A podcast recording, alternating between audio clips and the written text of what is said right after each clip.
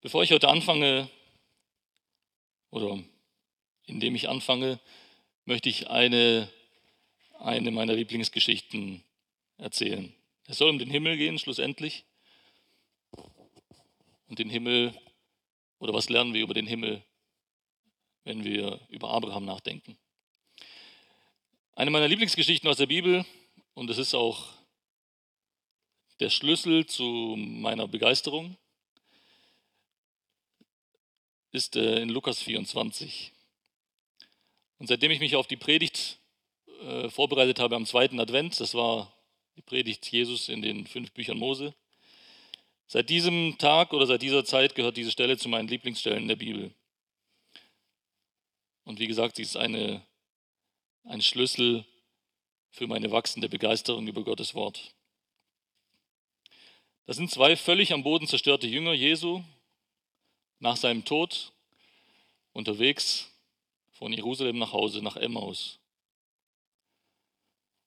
Jesus schließt sich ihnen an, sie erkennen ihn nicht und er macht mit ihnen eine Auslegung aus dem Alten Testament. Er beweist ihnen anhand des Alten Testaments, dass der Messias genau diesen Weg gehen musste.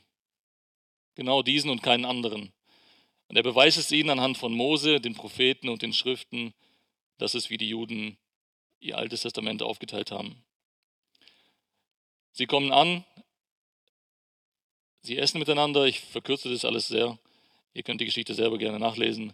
Er bricht das Brot, er dankt und dann verschwindet er vor ihren Augen. Plötzlich ist er weg.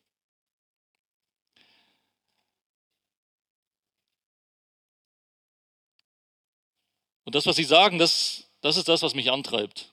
Das, was sie sagen, als sie ihn erkennen, das finde ich unheimlich faszinierend. Sie sagen, brannte nicht unser Herz in uns, wie er auf dem Weg zu uns redete und wie er uns die Schriften öffnete?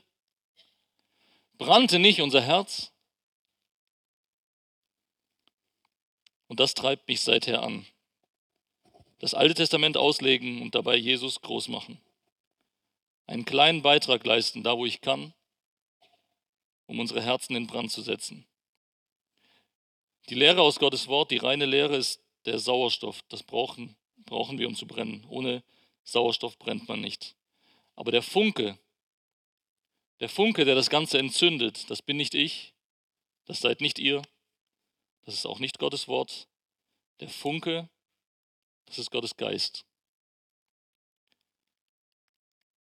Und daher bete ich, dass genau das passieren möge und nicht nur heute. Dass dieser Funke uns entzündet, dass unsere Herzen in uns brennen. Letztes Mal ging es um die Ruhe, die Gott für uns vorbereitet hat, die für uns vorbereitet ist und in die wir als Gottes Volk eingehen werden. Die Geschichte des Volkes Israel war der Anlass ähm, die Geschichte des Volkes Israel auf der 40-jährigen Wüstenwanderung ähm, und die zwei Begebenheiten mit dem Wassermangel. Eine sehr am Anfang, eine eher am Ende dieser 40 Jahre. Die Unzufriedenheit des Volkes, die Rebellion gegen Gott, gegen Mose, wie Mose beim ersten Mal gehorsam das tat, was, ähm, was Gott ihm befohlen hat. Was hat er ihm beim ersten Mal befohlen? Kinder, wisst ihr das noch? Was hat Gott beim ersten Mal befohlen, ja? Er soll gegen den Felsen schlagen. Gut. Und beim zweiten Mal auch. Er soll mit ihm reden. Sehr gut. Danke für die Aufmerksamkeit. Moses Gehorsam beim ersten Mal und sein folgenschwerer Ungehorsam beim zweiten Mal. All das haben wir angeschaut und all das hat uns mehrere Dinge gezeigt. Ich fasse das kurz zusammen. Erstens, Mose wurde als Repräsentant des Gesetzes für seinen Ungehorsam bestraft. Er durfte nicht in das versprochene Land, und er durfte sein Volk nicht dorthin führen. Daraus erkennen wir, dass durch das Halten des Gesetzes niemand in Gottes Ruhe eingehen wird. Durch das Halten des Gesetzes wird niemand in Gottes Ruhe eingehen. Und ich befürchte oder ich, ich weiß, dass es letztes Mal zu Missverständnissen kam. Der eine oder andere hat vielleicht verstanden, dass Mose nicht im Himmel sein wird. Darum ging es aber gar nicht. Mose durfte nicht in das versprochene Land hier auf der Erde das himmlische versprochene Land. Das stand ihm weit offen. Und wir werden ihn dort sehen, wir werden ihm dort begegnen. Was wir auch noch gelernt haben, ist, wer bringt uns in die Ruhe? So wie Josua das Volk schlussendlich nach Kanaan brachte, so kommen wir über die verschiedenen Formen desselben Namens auf Jesus, der uns auch in unsere Ruhe bringen wird. Und gemäß äh, den betrachteten Stellen aus Hebräer 3 und 4, wo diese Geschichten aus dem Alten Testament aufgegriffen werden, hat Israel Gottes Wege nicht erkannt. Sie hatten ein böses Herz des Unglaubens. Sie lebten im Abfall vom lebendigen Gott. Sie wurden, ähm, ihr Leben wurde weiterhin durch Sünde und Ungehorsam gekennzeichnet. Aber wir, im Gegensatz dazu, für uns gibt es ein Heute, ein Heute, wenn wir Gottes Stimme hören. Wenn wir Gottes Wege erkennen, wenn wir glauben, wenn wir Buße tun, in Heiligung und Gehorsam leben, so werden wir in seine Ruhe eingehen. Und wichtig zu betonen ist nochmal, aus eigener Kraft schaffen wir es nicht. Aus eigener Kraft schaffen wir es niemals und deswegen ist eine, eine lebendige Beziehung zu Jesus und die dadurch in uns wirkende Kraft des Heiligen Geistes, das ist nicht ein Bonus oder so eine nette Zugabe, sondern das ist das Unabdingbare. Ohne das geht es nicht. Das ist das Ein und alles. Eine lebendige Beziehung zu Jesus. Und heute möchte ich mit uns eine ähnliche Strecke zurücklegen, auch aus dem Alten Testament kommend und ins Neue Testament gehend.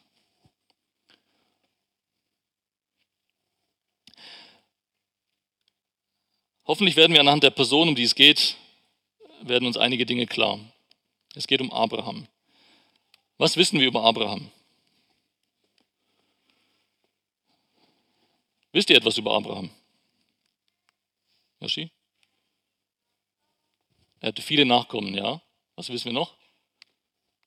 Erwachsene dürfen auch mitmachen. Was wissen wir über Abraham? Wissen wir irgendwas darüber? Wir kennen den Namen, gell? Ja? Nochmal bitte lauter. Er wollte Gott finden. Ja, jein. Am Anfang nein und dann Richtung Ende seines Lebens ja. Noch etwas.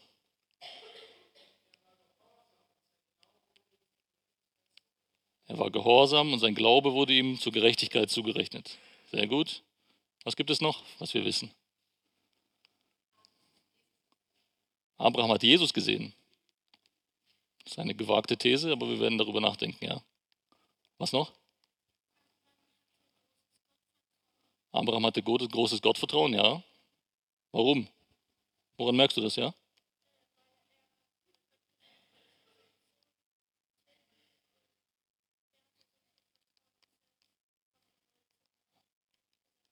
Okay. Er sollte seinen Sohn töten und er hat es gemacht. Er hätte es gemacht. Er hat so viel Gottvertrauen gehabt. Aber der Engel Gottes hat ihn dann im entscheidenden Moment gestoppt. Gut, danke dafür. Was gibt's noch? Was wissen wir noch?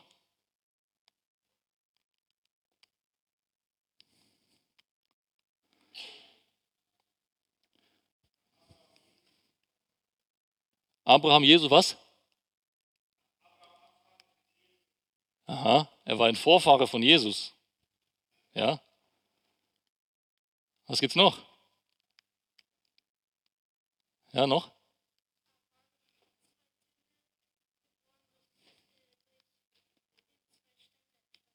Ja, zwei Völker sind daraus entstanden. Abraham hatte zwei Söhne, genau. Wie, wie heißen die? Weißt du, wie die heißen? Weißt du, wie die heißen? Ah. Ah. Ich wiederhole es jetzt nicht, damit es nicht alle hören. Ismael und Isaac. Okay, das waren seine beiden Söhne. Abraham wird Vater des Glaubens genannt. Abraham wird an zwei Stellen im Alten Testament Freund Gottes genannt. Abraham ist einer der Glaubenshelden aus Hebräer 11. Abraham wurde berufen aus den Heiden. Okay, er war kein Jude. Das ist wichtig. Er war ein Heide. Er wurde auserwählt durch Gott, er wurde gerechtfertigt aus Glauben, nicht aus Werken. Übrigens hieß er ursprünglich Abram. Das HA ist dazwischen später reingekommen. Gott hat ihn später um, umgenannt. Er war bereit, seinen Sohn zu opfern, das hatten wir. Wie alt war er, als Isaac geboren wurde? Ha? Alt, ja, alt. Wie alt? Ja? Wie viel? Circa 99 plus minus 1, dann machen wir plus 1, dann sind wir richtig. 100 Jahre alt. Er war 100 Jahre alt, als Isaac geboren wurde. Abraham hatte gutes äh, Verhandlungsgeschick. Er hat mit Gott selbst verhandelt. Abraham lebte als Nomade in Zelten. Woher kam Abraham ursprünglich? Aus Ur. Ur, genau, aus Ur in Chaldea. Er zog mit seiner Sippe nach Haran und von Haran aus mit seinem Neffen Lot weiter nach Kanaan und so weiter und so weiter und so weiter. Wisst ihr, dass Abraham der am meisten erwähnte alttestamentlich, die am meisten erwähnte alttestamentliche Person im Neuen Testament ist? Es gibt keine andere Person aus dem Alten Testament, die häufiger erwähnt wird als Abraham im Neuen Testament. Und zwar 75 Mal wird Abraham im Neuen Testament erwähnt. Jakob, sein äh, Enkel, hat 24 und Isaac, sein Sohn, hat 20 Nennungen. So viel dazu. Mose kommt direkt hinter Abraham mit 72 und David mit 59. So, lass uns heute einen Teil von Abrahams Leben zusammen angucken und einige Dinge auch aus dem Licht des auch im Licht des Neuen Testamentes beleuchten. Und ich bete, dass Gottes Geist ein bisschen mehr Licht in unser Verständnis bringt. Ähm, mögen wir gemäß Epheser 3, Vers 18 ein bisschen mehr verstehen von der Breite, Länge, Höhe und Tiefe. Und vielleicht finden wir sogar gemäß Kolosser 2, Vers 3 Schätze, die in Christus verborgen sind. Die Berichte über Abraham finden wir im Alten Testament im ersten Buch Mose. Ab Kapitel 12 geht's los. wenn man es genau nimmt, eigentlich schon ab Kapitel 11, Vers 10. Und bis Kapitel 25 geht es um Abraham. Es gibt ein paar Einschübe, da äh, geht es über Lot, ähm, aber insgesamt in diesem Abschnitt geht es um Abraham. Und ganz unvermittelt und ohne viel über Abraham irgendwie zu erzählen, ohne ihn groß vorzustellen, beginnt 1. Mose 12 mit Gottes Reden zu Abraham. Und der Herr sprach zu Abraham, 1. Mose 12, Vers 1 bis 3. Der Herr sprach zu Abraham, geh aus deinem Land und aus deiner Verwandtschaft und aus dem Haus deines Vaters in das Land, das ich dir zeigen werde. Und ich will dich zu einer großen Nation machen und ich will dich segnen und ich will deinen Namen groß machen und du sollst ein Segen sein. Und ich will segnen, die dich segnen, und wer dir flucht, den werde ich verfluchen. Und in dir sollen gesegnet werden alle Geschlechter der Erde. So fängt die Geschichte an.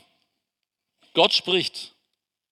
Es wird nicht groß erklärt, es wird nicht groß eine Vorstellungsrunde gemacht, dass wir alle einander erstmal kennenlernen. Wer ist Abraham, wer ist seine Frau, wie wiege. Da wird nicht viel so eine Vorrede oder eine Einleitung gemacht. Gott spricht. Und es wird sehr deutlich, dass Gott Abraham erwählt hat. Warum hat Gott Abraham erwählt?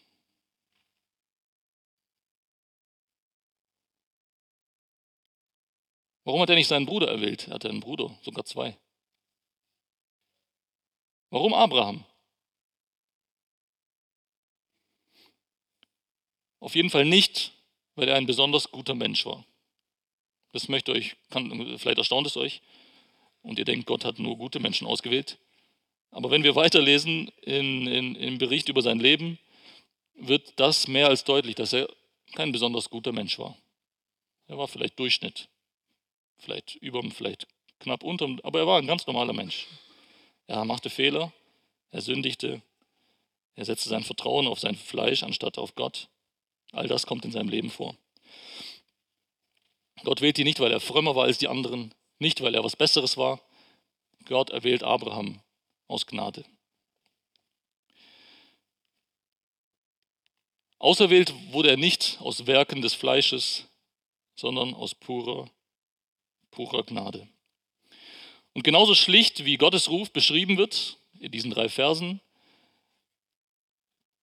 erfahren wir auch nicht viele Einzelheiten aus Abrahams Reaktion. Hat er erstmal mit Gott diskutiert? Hat er erstmal gefragt, warum? Und hier ist es doch schön und warum soll ich jetzt woanders? Darüber lesen wir nichts. Das ist Spekulation und das möchte ich auch gar nicht tun. Es steht nichts da, sondern das, was da steht, ist, er gehorcht Gott. Er gehorcht. Das lesen wir in Kapitel 12, Vers 4. Und Abraham ging hin. Er heißt hier übrigens Abraham. Ich sage trotzdem immer Abraham, weil wir kennen ihn mehr unter diesem Namen. Abraham ging hin, wie der Herr zu ihm geredet hatte, und Lot ging mit ihm. Abraham aber war 75 Jahre alt, als er aus Haran auszog. Übrigens, das Neue Testament nimmt im Galaterbrief auf diese Stelle Bezug. Das können wir gerne angucken im Galaterbrief Kapitel 3, Vers 8. Ich dürft gerne mit aufschlagen. Galater 3, Vers 8.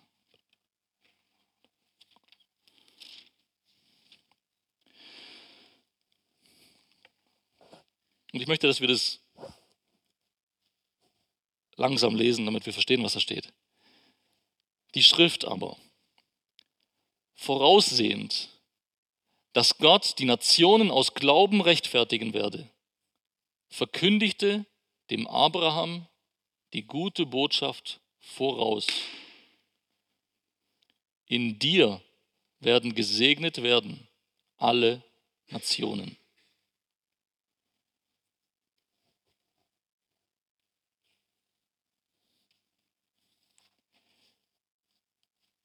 Das, was hier wortwörtlich steht, was Abraham verkündigt wurde, hier steht gute Botschaft in der revidierten Elbefelder. Was da wortwörtlich steht, ist das Evangelium. Die Schrift hat es ihm verkündigt. Abraham wusste Bescheid über das Evangelium. Ist das nicht erstaunlich? Die Schrift hat es ihm verkündigt. Was ist die Schrift? Hatte Abraham etwas Schriftliches von Gott bekommen? Ich denke, die Frage muss mit Johannes 1, Vers 1 im Hinterkopf ein bisschen anders gestellt werden. Wer ist die Schrift? Wer ist die Schrift? Und wie in einem wundervollen Lied, was wir zu Weihnachten hin und wieder singen, würde ich es auch am liebsten laut singen. Sein Name ist Jesus. Sein Name ist Jesus. Gottes Plan, Menschen zu retten, stand fest vor Anbeginn der Zeit. Und als Abraham erwählt wurde, verkündigte Jesus ihm die frohe Botschaft, das Evangelium. Und ich glaube, dass Jesus selbst auch Bezug nimmt auf diese Situation, und zwar im Johannesevangelium, wenn wir aufschlagen, Kapitel 8, Vers 56. Kapitel 8 ist ähm, ein großes Streitgespräch zwischen den Juden und, Je und Jesus. Sie behaupten immer wieder, dass Abraham ihr Vater ist und so weiter. Und innerhalb dieses Streitgespräches gibt es eine Aussage von Jesus und er sagt, Abraham, euer Vater, er jubelte, dass er meinen Tag sehen sollte und er sah ihn und freute sich. Abraham glaubte das Evangelium im Voraus. Es war noch nicht passiert zu seiner Zeit. Es, wurde, es würde noch passieren. Es war 2000 Jahre später. Wir glauben zurück. Es ist schon passiert. 2000 Jahre vor heute. Jesus sagt, dass Abraham seinen Tag gesehen hat. Die Bibel nennt das an vielen anderen Stellen oft der Tag des Herrn, der Tag Gottes, Diese Formulierung kommt sehr häufig vor im Alten Testament und auch einige Mal im Neuen Testament. Und immer wieder oder immer steht, äh, steht diese Formulierung für, die, für das Gericht. Der Tag des Herrn, der Tag Gottes, diese Formulierung steht für den Tag des Gerichts. Und oft verstehen wir das so, dass wir dabei an das Endgericht am jüngsten Tag denken. Dabei übersehen wir doch eine entscheidende Tatsache. In Jesus und an Jesus wurde auf Golgatha schon Gericht geübt und die Sünde bestraft. Das war ein Teil des Gerichts. Auch das Gericht über, äh, über Jesus auf Golgatha. Auch das ist Teil, unauslöschlicher Teil von Gottes Gericht. Und diesen Tag hat Abraham gesehen. Er wusste, Jesus würde kommen und für die Sünden sterben. Und deswegen jubelte er und deswegen freute er sich. Auch David drückt dasselbe in Psalm 16 aus. Psalm 16, Vers 8 und 9. Da sagt der König David, Psalm 16,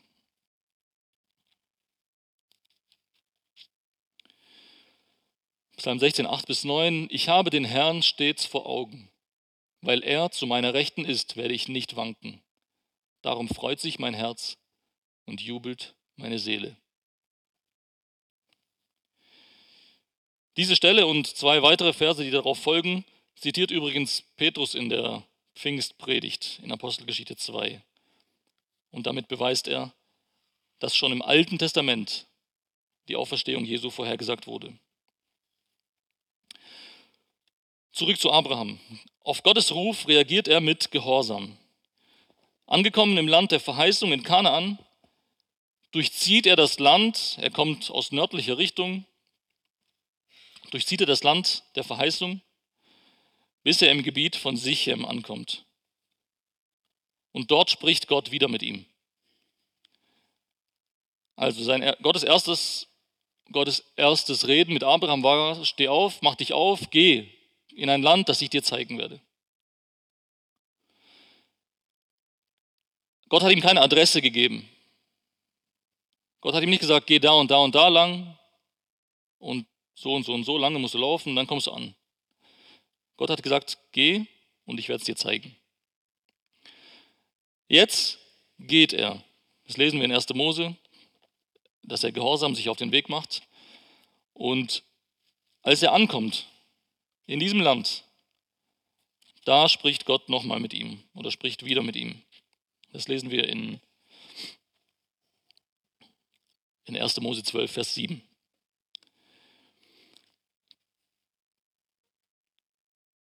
Da erschien der Herr dem Abram, er heißt immer noch Abram, und sprach, Deinem Samen will ich dieses Land geben. Und er baute dort dem Herrn, der ihm erschienen war, einen Altar. Aufmerksame Zuhörer oder Leser werden sehen, dass ich hier die Schlachter 2000 genommen habe. Die Übersetzung Schlachter 2000 und nicht die revidierte Elberfelder. Und zwar aus einem bestimmten Grund. Und ich hoffe, ihr werdet gleich sehen, warum das so wichtig ist. Nur die Schlachter 2000 übersetzt diesen Vers auf diese Art von den gängigen Bibeln, die wir haben. Also er kommt an Abraham kommt an in dem Land, das Gott ihm versprochen hat, und Gott spricht wieder zu ihm. Er sagt, deinem Nachkommen, deinem Samen will ich dieses Land geben. Also es wird konkreter, merkt ihr das? Vorher hieß es einfach nur, geh in ein Land, das ich dir zeigen werde, geh einfach. Und jetzt wird es konkreter, dieses Land. Und deinem Nachkommen werde ich es geben, deinem Samen will ich dieses Land geben.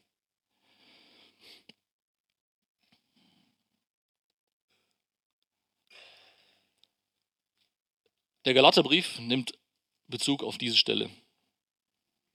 Und das können wir auch wieder aufschlagen, Galater 3, Vers 16.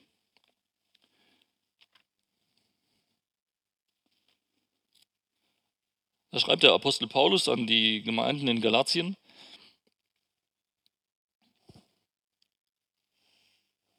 Dem Abraham aber wurden die Verheißungen zugesagt und seiner Nachkommenschaft. Er spricht nicht und seinen. Ich hoffe, das wird deutlich. Er spricht nicht und seinen. Ich betone es extra so. Er spricht nicht und seinen Nachkommen wie bei vielen, sondern wie bei einem und deinem Nachkommen. Und der ist Christus. Das ist ein wichtiger Unterschied, ein wichtiges Detail. Es ist nur ein einziger Strich auf Deutsch. Da fehlt, also entweder du hast ein N oder ein M.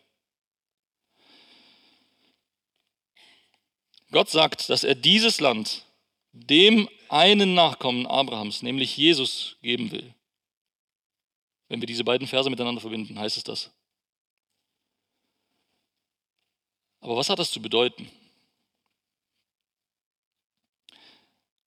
Um das zu verstehen, ist es wichtig zu wissen, woher kommt Abraham. Das haben wir eben miteinander besprochen. Abraham kommt woher aus? Ja? Aus Ur. Aus Ur wo? In Chaldea. Okay. Ur in Chaldea ist eine der ältesten Städte der Menschheit. Schon, es gibt schon Spuren, die reichen 6000 Jahre zurück von heute ungefähr 4000 vor Christus, gab es da schon einen Ort oder eine Stadt. Und diese Stadt Ur ist schon sehr früh ein überregionales Zentrum mit einem großen Tempel für den Mondgott. Und dieser Mondgott hieß Nanna. Und ich schließe daraus, dass Abraham definitiv ein Stadtmensch war. Wenn er aus diesem Gebiet kommt, dann war er ein Stadtmensch. Er war kein Nomade. Normalerweise lebt er nicht in Zelten.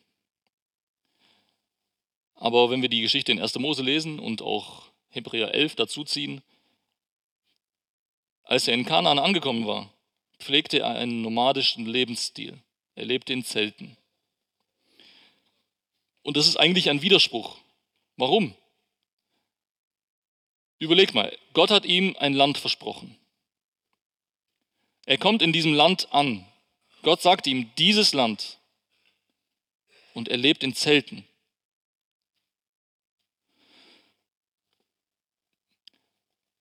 Wenn Gott ihm gesagt hat, dass er seinem Nachkommen dieses Land geben will, warum lässt er sich nicht nieder? Warum macht er sich nicht bequem? Warum macht er sich nicht sesshaft? Warum baut er keine Häuser? Ich kann diese Frage mutig stellen, weil die Bibel beantwortet uns diese Frage. Und man kann der Antwort auf diese Fragen mit einer anderen Frage näher kommen. Welches Land hat Abraham hier gesehen? Welches Land hat er gesehen? Dazu können wir jetzt einen längeren Text zusammen angucken aus dem Hebräerbrief, Hebräer 11, wo die Helden des Glaubens aufgeführt werden und da wird einiges Hochinteressantes über Abraham gesagt. Hebräer 11 ab Vers 9. Durch Glauben siedelte er, das heißt Abraham, sich im Land der Verheißung an wie in einem Fremden und wohnte in Zelten mit Isaac und Jakob, den Miterben derselben Verheißung. Denn er erwartete die Stadt, die Grundlagen hat, deren Baumeister und Schöpfer Gott ist. Und ab Vers 13 geht es weiter. Diese alle, Abraham, Isaac und Jakob, sind im Glauben gestorben und haben die Verheißungen nicht erlangt, sondern sahen sie von fern und begrüßten sie und bekannten, dass sie Fremde und ohne Bürgerrecht auf der Erde seien. Denn die, die solches sagen, zeigen deutlich, dass sie ein Vaterland suchen. Und wenn sie an jenes gedacht hätten, von dem sie ausgezogen waren, so hätten sie Zeit gehabt, zurückzukehren.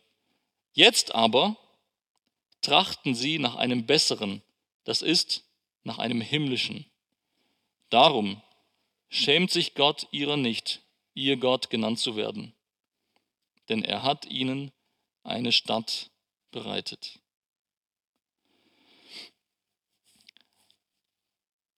Abraham hat durch den Glauben das Land, das ihm versprochen wurde, so geachtet wie ein fremdes Land.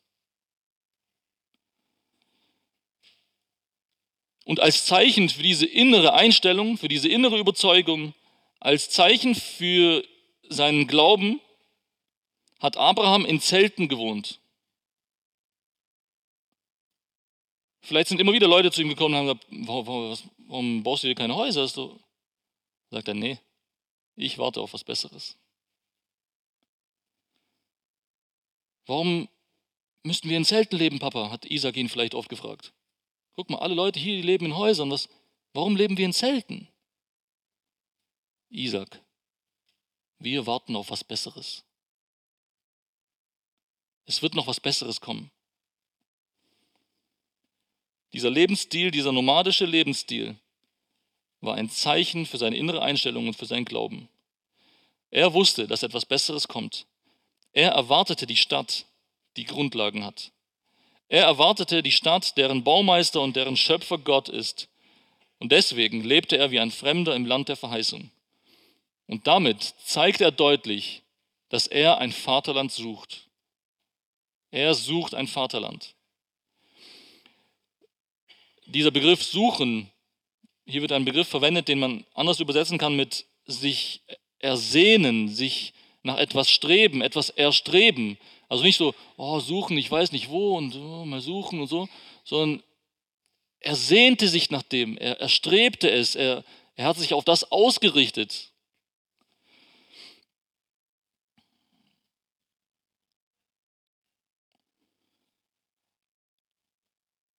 Also wenn er ein Vaterland suchte, auf diese Art, dann können wir uns gewiss sein, das war kein Heimweh nach Ur in Chaldea. Er hatte nicht Heimweh.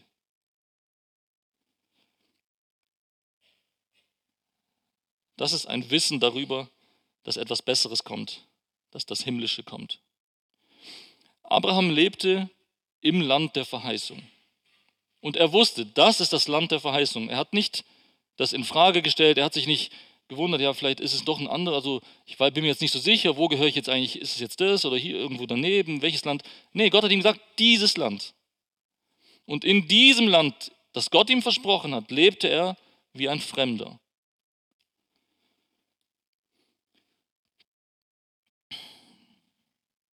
Er lebte in diesem Land, aber es scheint so, als ob er gar nicht ganz angekommen war.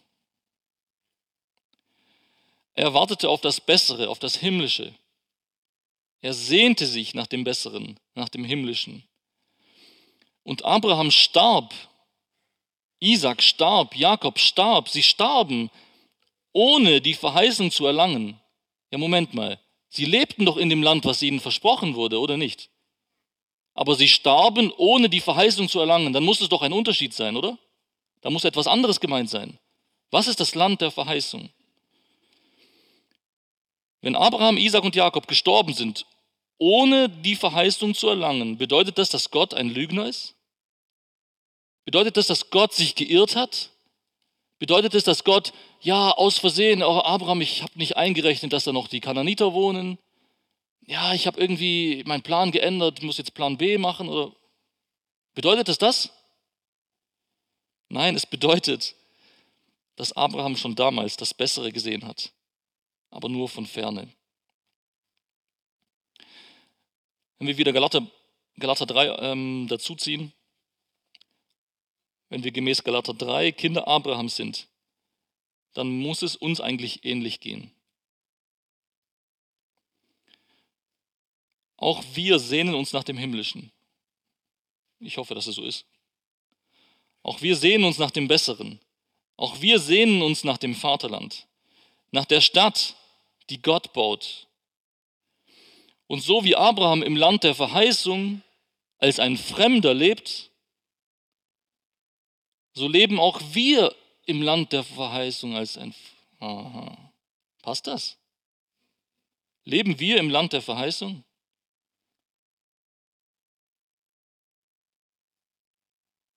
Das ist vielleicht ein bisschen kritisch, da kommen wir gleich dazu.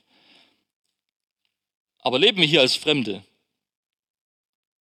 Ich hoffe, dass jeder diese Frage mit Ja beantworten kann. Wir sind Fremde. Das wird sehr oft in der Bibel betont. Nicht nur im Alten, sondern im Neuen Testament. Das wird angewendet auf christlich, äh, auf, auf gläubige Menschen. Wir sind Fremde hier. Wir gehören hier nicht hin. Wir suchen etwas Besseres. Wir haben hier kein Bürgerrecht. So, aber die Parallele mit Abraham ist noch ein bisschen, er lebt in dem Land der Verheißung wie ein Fremder. Und wo leben wir? Wir leben in Deutschland, oder? Wir, sag mal, wir leben auf der Erde. Ist die Erde das Land der Verheißung? Die Erde ist unser natürliches Zuhause. Dafür wurde sie von Gott geschaffen. Sie wurde speziell für uns ausgedacht, speziell für uns designt und perfekt an uns angepasst. Wir leben hier, aber wir fühlen uns wie Fremdkörper. Die Bibel nennt das in der Welt, aber nicht von der Welt. Und jetzt kommen wir zu dem Geheimnis von Gottes Willen und damit auch zum Ende. Epheser Kapitel 1, Vers 9 bis 10.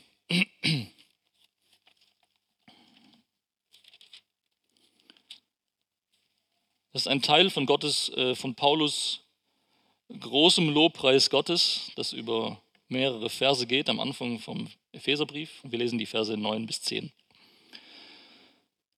Er hat uns ja, Gott, hat uns ja das Geheimnis seines Willens zu erkennen gegeben, nach seinem Wohlgefallen, das er sich vorgenommen hat, in ihm für die Verwaltung bei der Erfüllung der Zeiten alles zusammenzufassen in dem Christus. Das was in den Himmeln und das, was auf der Erde ist, in ihm.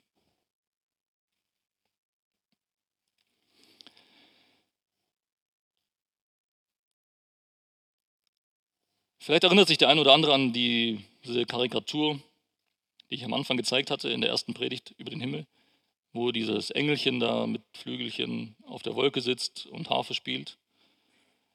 Diese Bilder diese Gedanken, diese Vorstellungen vom Himmel, sie werden uns depressiv machen, sie werden uns abstoßen, sie werden uns keine Sehnsucht wecken auf den Ort, den Gott für uns bestimmt hat.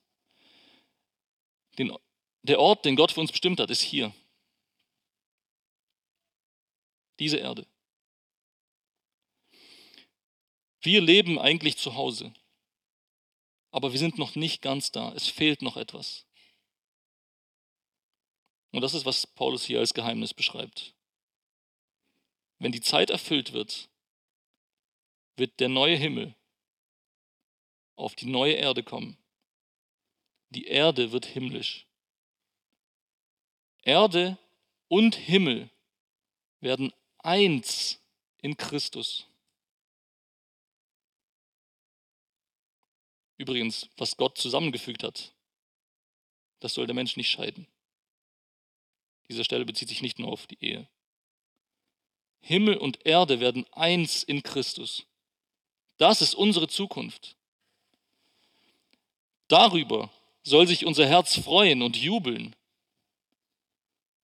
So wie David, so wie Abraham, so wie Mose und wie all die anderen Gläubigen des Alten Testaments, die speziell in Hebräer 11 so deutlich beschrieben werden.